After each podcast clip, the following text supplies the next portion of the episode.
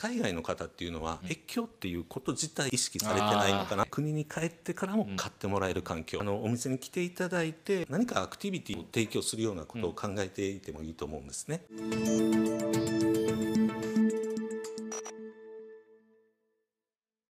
皆さんこんにちは。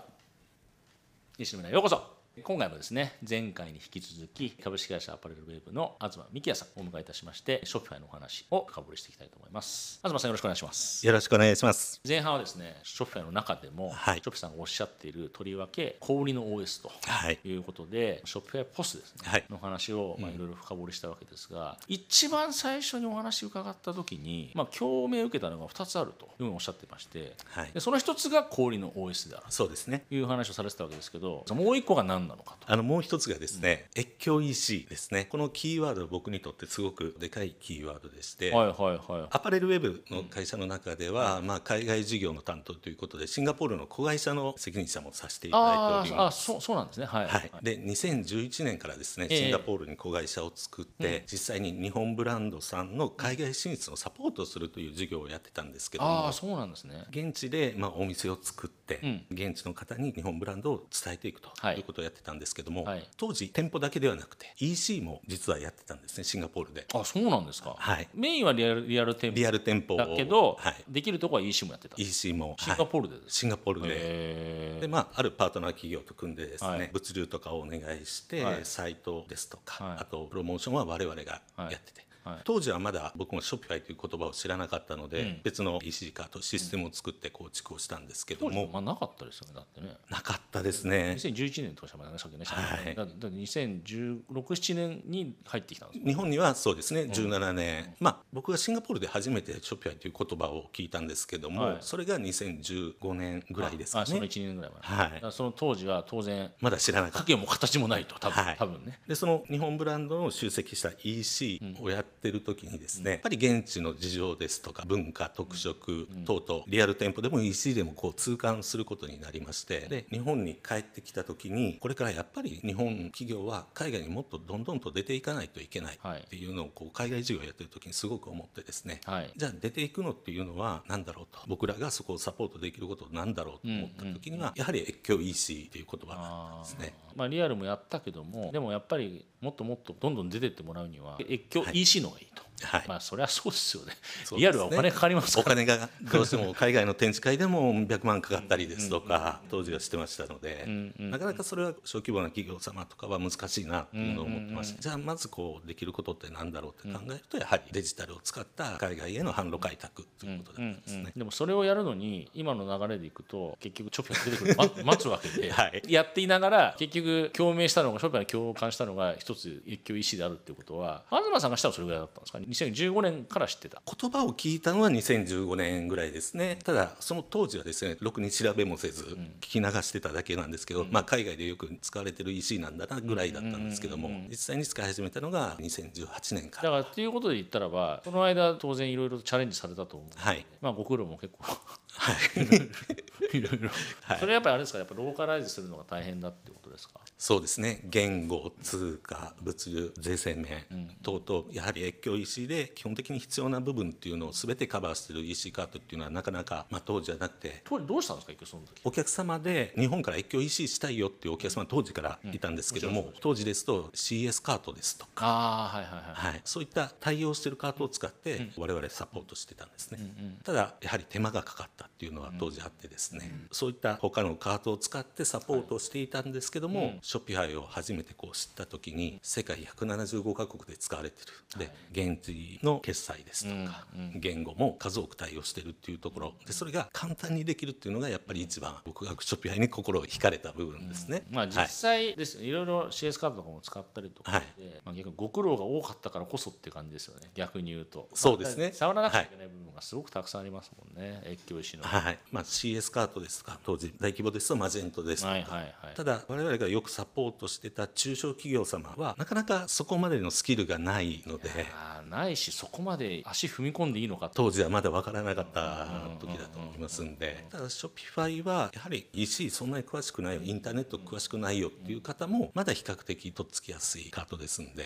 まあ、それが一番大きかったですね。今現状って普通にはですよ。普通に例えば東さんが携わる時は、まあ、日本で国内向けの EC サイトにショピファイを導入するっていうことが多いとは思うんですけども、はい、現実問題、まあ、1個作っちゃえば両方対応できるってことですもんね逆に言うと。そうですね。それともどっちかと越境医師専門でまた別に作るって感じのが多いんですか現状は。両方ございます、ただ今僕がよくお勧めしているのは越境は越境で作りましょうということをよくお勧めしています、ね、それは理由は何でですか？あの一つがですね EC の担当者の方がどうしても国内脳になってることが非常に多いんですね、でまた別の担当者の方をつけていただく場合もございます、海外は。で当然ある程度英語にアレルギーのない方ですとか、最近は翻訳ソフトが充実してきてうんぬんかんぬん言ったとしても、まあそれはやっぱりそこにストレスなくスムーズにできるだけ即座にババババッとコミュニケーション取れるっていう方がそれはいいに越したことはない、ね、そうですね。実際にやり始めてみるとそうでもないんですけども、うん、やはりそこにやり始めるまでのハードルがすごく高いので、言語に関しては、あとは国内はもうすでに皆さんやられてる場合が多いんですよね他のプラットフォームで。まあ、EC をやるっていう会社さんだったらもう国内はやってると、はい、あだからそれはそれで既存のシステム使えばいいやっていう。そうです。まあまあとりあえず使ってください、はい、スタート時点は、はい。で越境 EC は別に組みましょうと。はい。ああなるほどまあ、結局ページの言語も、の表示問題もありますもんね、あります、ね、まあ、もちろん切り替えはできるんでしょうけども、はい、まあ、最初からもう投資されてる方がやりやすいっちゃやりやすいですもんね。そうですね。いやなんかさっきもちょっと言いかけたんですけど、うん、ショーパーの場合ね結局言語化が多言語化になってるから、はい、そこにあれはアクセスしてきた国に合わせて変わっていくってことなんですか？ねカートの中が。はい。ショピファイマーケッツという機能を利用するもしくはジオロケーションというアプリですね、うん、これを使っていただくことでお客様の接続元の IP から言語を出し分けるということができます、うん、なるほど。だから逆に言えばそれを開いたから全世界から来るっていうことでは検索問題もいろいろあるでしょう、ね、まあ、流入問題もね、はい、どうやって、まあ、それこそマーケティングするか、うん、そういう部分もなってくるから別に一概に Shopify をカート作ったからすぐ売れるっていうことはもちろんないわけですけども、ね、ただ、うん、サイトを作るだけで一応多言語対応カートの中ですよね、はい、カートの中は多言語化対応できるというのは、これもさっきの Shopify POS じゃないですけども時間短縮になるっていう普通だとヨーロッパ、まあ、アフリカ対応する まあまあ言語によっては。言語化対応がねやっぱり必要になってくるんですが、はいうん、でそうするとやっぱそれなりに切り分けも必要になってくる部分もあるのかなと思うんですけどそれがまあ1個で終わってしまうっていうのは、まあ、僕も単純に考えて越境 EC もし今からじゃあサイト作るんだったらそれは Shopify だよなと思いますよねそれは。そうですね。今だと思う Shopify やはり一択国内に関して言えばねちょっとまだ、はい、まあそれはいろんな考え方が別でしょうけど、まあ、それだけ一つでいろんな言葉に対応できるっていうのは、これはもう間違いなくそうだよなと。そうですね。でもそれはショッピファイの方々がやっぱりその越境 EC っていうこと？あのさっき前半の氷の OS っていうのは、ショッピファイの創業者の方でしたっけ、はい、おっしゃってたっていうことででしたし、まあ、本当に今ですよね。今思えばもうそうだよなって。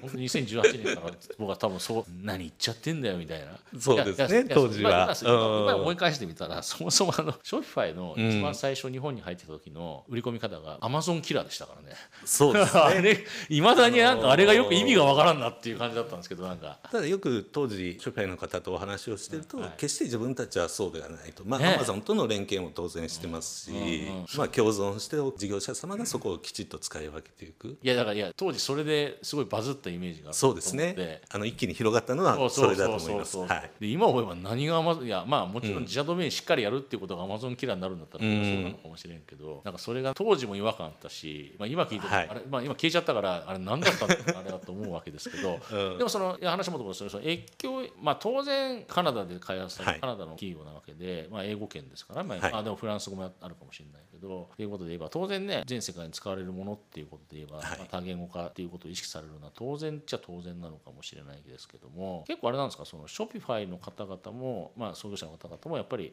その越境っていうのは、結構、まあ、さっきの氷の OS ともう一個っていう時には、うん、そこも結構意識しておっしゃられてるんですか結構。まあ、ショピファイの機能の特徴として越境グローバルで使えるっていうのは PR されてますけどもおそらくですね海外の方っていうのは越境っていうこと自体をあまり意識されてないのかなと思います。まあ、日本は島国ですからね。で単一民族ですから、ね、海外違いますもんね。違いますね、まあ、特にアメリカはもう英語っていう言語を使ってる以上は全世界の人に見てもらうチャンスはあるわけで、はい、そうですね。って言ったらば確かにそもそも最初からそっち対応する方がいいよなって、う。んうん、アメリカ国内だけじゃなくて全世界、はい、英語わかる全世界の方々に目を向けた方がいい。ということで言えば越境っていうかそもそもワールドワイドウェブですからね。がもうベースにあるんだと思いますね。ですよね、はい、海外インターネットワールドワイドウェブだから、まあ、基本全世界、うん、別に国の垣根なくっていうのがインターネットのいいとこだから、ある意味それを愚直に表現してるってことなんですかねじゃあ逆に言うと。もうそれがスタンダードなんだと思いますね。でも今まではそうじゃなかったんですよね。ね。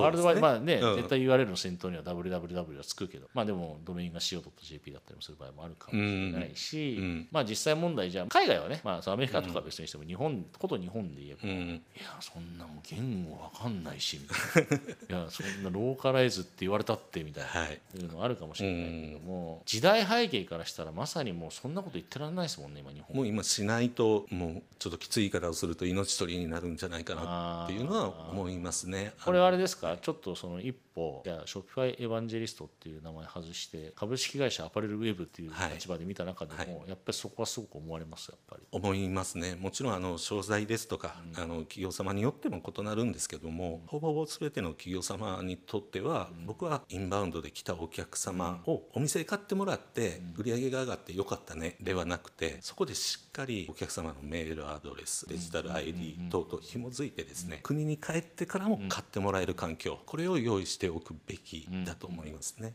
それはあれですか？結果的には例えばですけど、まあ、カートが Shopify で多言語の対応してい。るというのが1個あるし、はい、あそっか。サイト来てくれてログインすればいいだけの話ですもんね。逆に別にアプリがなくあった方がいいけど、はい、アプリなくても別にいいわけですなくても大丈夫です、うん、はい、だから買ってもらった時に、まさにタブレットでじゃないけども、まあ、何かしらで会員登録してもらえればっていうことですね。そうです。もうお客様のお手持ちのスマホで会員登録そこでしていた。もうそれだけで十分ですちょっと事例があるかどうかわからない、はい、今ちょっと話伺ってて東さんが今お手伝いしたお店でショッピングポスト入れてるところで、はい、インバウンドの方も意識されてるところってあるんですか？あります。あるんですか？あります。そこはやっぱりじゃそその時ってどういうふうに海外の方に、まあ、会員登録って言っていいのか分かんないですけども、うん、まあ、例えば普通は店頭に買いに来られた方って、まあ、別にレジ持ってってこれいくらですです分かんないですけど、はい、それだけだったら別に会員登録する必要ないじゃないですか、はい、まあ、レジ持ってってお金払って、うん、まあ、カードで払うか、まあ、アプリで払うか知らないけど、はい、お金払っておしまいということもできるわけじゃないですか。特に海外の方だとさすがにまあインバウンドの方々いっぱいいらっしゃるお店の方であっても、うん、じゃあ流暢に英語ベラベラみんな話せてじゃあ会員登録お願いしますってなかなか言える部分でもないような気はするんですよねなんとなく。そうですね。その時ってどうやってその会員登録してもらう工夫されてるかってなんかなんか一個なんかヒントかな？んかあのー、差し支えない限りであれば。すごい興味あったんですよねそれ。昔はですね10年弱前ですけども、うん、各アパレルブランドさんって POP みたいな英語で書いてる POP みたいあ、あの販売員の方が英語ができないので中国語はできないので。っていうので会員登録をしてもらったりっていうのがよくあったんですけども今は例えばショッピファイポスをお使いのブランドさんだったら言語設定を書いていただくだけでも英語になるんですねショッピファイポス自体が。でそこから会員登録していただいたりもしくは EC サイトですねの英語サイトから帰って初回オンラインで買ってもらえると送料が無料になりますよ。そういった何かしら次の帰ってからアクションを起こしていただくためのベネフィットっていうのを与えるところがほとんどですね。入り口は買う時に英語が出るってことですか？ショッピファイポスってレジの窓のところになんかはい。あのー、まあ、これは使い方次第なんですけども言語切り替えのできる会員登録フォームを別に作って用意されてるブランドさんもあれば、はい。はい、もうポスをそのままですね販売員の方が打たれてるタブレットをパッとお客様に英語に変えて登録して。あった。もしくはもう日本語のままお見せしてですねメールアドレスプリーズみたいな形でやられる方もいらっしゃいますね。名前出していいか分かんないけどルルレモンはそうだったのかなあそうですね、はい、そうですかやっぱり、はい、いやそうです。買った時に入れてくださいって。いや入れないと次進めないんで 言われたんであれがそうなんですね、うん、そのニューヨークの双方行った時にですね、うん、アディダスかプーマのフラッグシップ行った時にですね、うん、バスケットゴールが置かれて、店内でそこに遊べるエリアがあるんですね、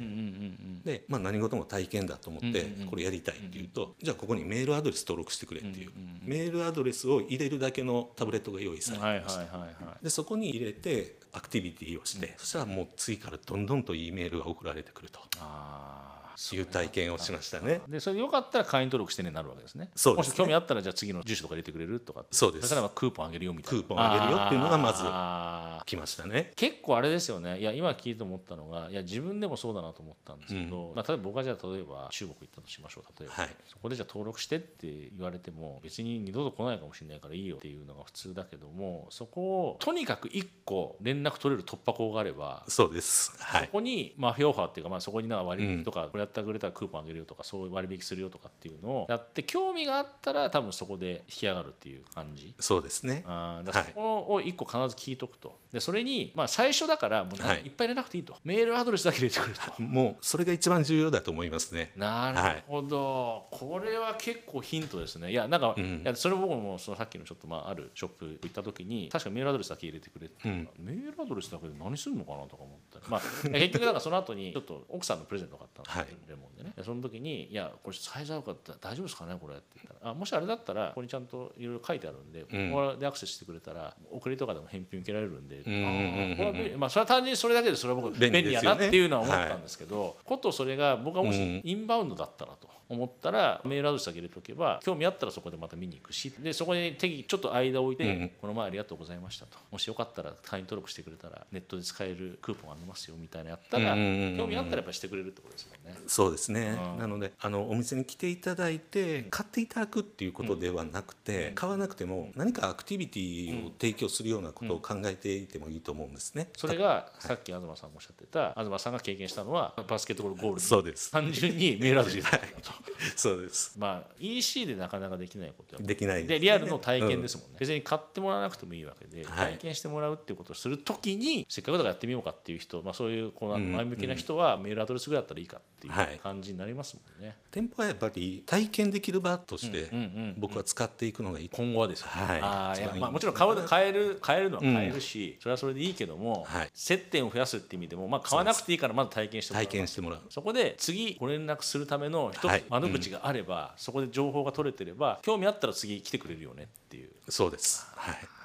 なるほど。これはちょっと秀逸でした。いやいや考えれば分かることなんでしょうけどいやインバウンドの人にどうしてんのかなって。いやなんか日本でやったらまだ分かるんですけど日本人同士だったらね。日本人同士だったら会員登録してくださいっていうのまだ言いやすいし、はい、まあ、ちょっとね接客盛り上がって興味持ってくれて、うん、ああいいっすよとかって言っちゃいそうなんですけど、まあ、お互いの言葉がすごい通じない？中では、なかなかそれは難しいなって思った中でメールアドレスだけっていうまあそれだけだったら本当になんかできそうな気がするんでそうですね。それ専用タブレット作ってといてっていう。のはそれがショッピファイポータルでやりやすいやりやすいということですね。結局氷の OS と越境 EC がつながりましたね。つながりましたね。ああそうか、はい、いやこれは改めて越境 EC っていうことで言った時にはそうですし、うん、あとお店があるところですよね。もう本当に強いと思います導入コストが安いっていうのもさることながら、はい、連携して今ね特にまあ国内の方には当然のこと、うん、インバウンドの方にもそれでもしかしたら次日本来ないかもしれないけど逆にネットを通じていろいろアプローチすることができるその買っていただける、ね、窓口を持つっていうこと、はい、まあどっちかっていうと越境 EC ストレートでいくよりは、うん、インバウンドの方々にアプローチして買ってもらった方とかもしかしたら体験してもらった方に、まあ、将来買っていただくっていうアプローチする方がハードルは下がってますからね。そうですね。お洋服と一緒でも試着をしてる状態で国に帰って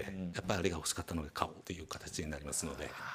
タッチポイントを増やす。それをインバウンドでもっていうのは、うん、いやまさにねコロナ前にただインバウンドの方々に買うだけ買ってもらったっていう経験を多分されてる方がすごく多この中にね非常に苦しんだ方インバウンドの方メインにして、うん、これは来れなくなっちゃって、はい、激減しちゃったっていう方がいらっしゃる、はい、でもそこに連絡を取る手立てを持ってなかったということで多分苦しまれた方いっぱいいらっしゃると思っていて、はい、で今なんかね最近ちょっと聞いてたらやっぱそういうことに、これから多分ね、まあ、今2022年11月ですけども、まあ、円安もあって水対策緩和もあって、まあ、街中見たらかなりインバウンドの方々いらっしゃるし、多分これからもっと増えるんじゃないかなという中でやっぱそういうことをやっぱ意識して対策していくことはすごい大事だなというのは思った中でまとめるとやっぱ氷の OS、はい、まあ一強 EC とも相性がいいと。相性がいいね、まあ、両方つながりましたねこれでね。そうですね。それがやっぱすごい相性がいいことが、まあこれで分かったわけでご興味ある方はぜひショッピファイ使っていただければと思うし、うん、でもお話聞いててなんで東さんがショッピファイエヴァンジェリストって呼ばれてるのかがよく分かりました。そりゃこんだけ安すかだったらそれはエヴァンジェリストになってください。言われますわねねそれはね。熱く語ってそれは言われますよね。いやはいあのそれは別に自分が求めるものでもなくい。やそんだけ言ってくれるんだったらエヴァンジェリストになってくれよと、ねエヴァンジェリストの伝道師ですからね。そうですね、良い面も悪い面も、はい。ね、あの日本語で伝道師ですから、はい。それが前半後半の2回でよーく分かりました。はい、まあもしあれあれなんですか、東さんはアパレル系だけなんですか、アパレルウェブさんっていうのは。基い本的に今。えコロナ前まではアパレル企業さんがやはり9割方だったんですけど、 Shopify をやり始めて、まあ、会社としてもアピールをし始めてですね、アパレル企業様以外っていうのも増えてきましたね。でも今の話だとリアル接点絡めてっていうのが東さんのお話聞いてると非常にお得意そうですし、まあ、それ、それのが多分入れ込めるんじゃないかなっていう 思いが、はいもしそういう企業さんいたらぜひ 東ぜひに一言声掛けようっていう感じですかね。はいということであの長きにわたって2回、はい Shopify についていろいろお話しいただいてありがとうございました。ありがとうございました。